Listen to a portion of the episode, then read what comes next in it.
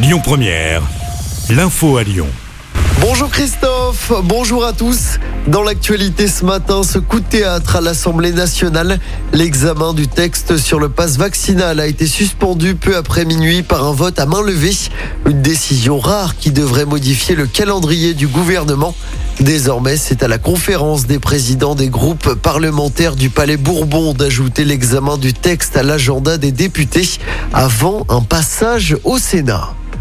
Dans l'actualité locale, cet accident hier après-midi qui a fait 5 blessés sur l'A7, l'administration pénitentiaire sont entrés en collision vers 13h à hauteur de Saint-Fond en direction de Paris.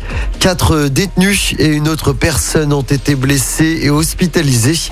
Selon le progrès, il ne s'agirait pas d'une tante lyonnaise doit rendre son jugement aujourd'hui après la violente agression d'un policier en bas de chez lui. Dix prévenus avaient été jugés le 5 novembre dernier pour violence aggravée.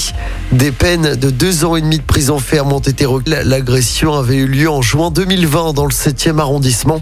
Ce policier hors service avait été violemment frappé avec une barre de fer alors qu'il rentrait d'une soirée avec sa compagne. Les radars sonores vont être testés à Bron.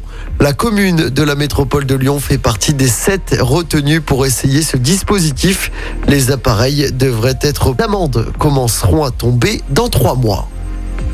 On passe au sport en football. Qualification facile du PSG hier soir en huitième de finale de la Coupe de France. Les joueurs parisiens ont gagné Vannes 4-0 grâce notamment à suivre ce soir le dernier match des 16e de finale de la Coupe de France avec le derby du Nord entre Lens et Lille. Coup d'envoi du match à 21h.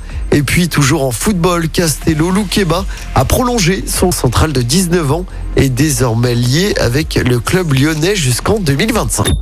Écoutez votre radio Lyon Première en direct sur l'application Lyon Première, lyonpremière.fr et bien sûr à Lyon sur 90.2 FM et en DAB+.